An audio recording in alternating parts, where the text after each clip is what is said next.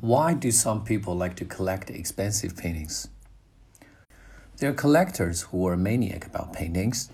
They have a fixation for certain types of paintings, such as portrait, landscape, or objects. Also, there are many collectors who do it for investment. The paintings produced by those artists who have already deceased are scarce and limited. They cannot climb out of a tomb to paint again. The supply is the same, while the demand for these artworks is steadily increasing, with the world's economy growing and rich people become richer. This drives up the price.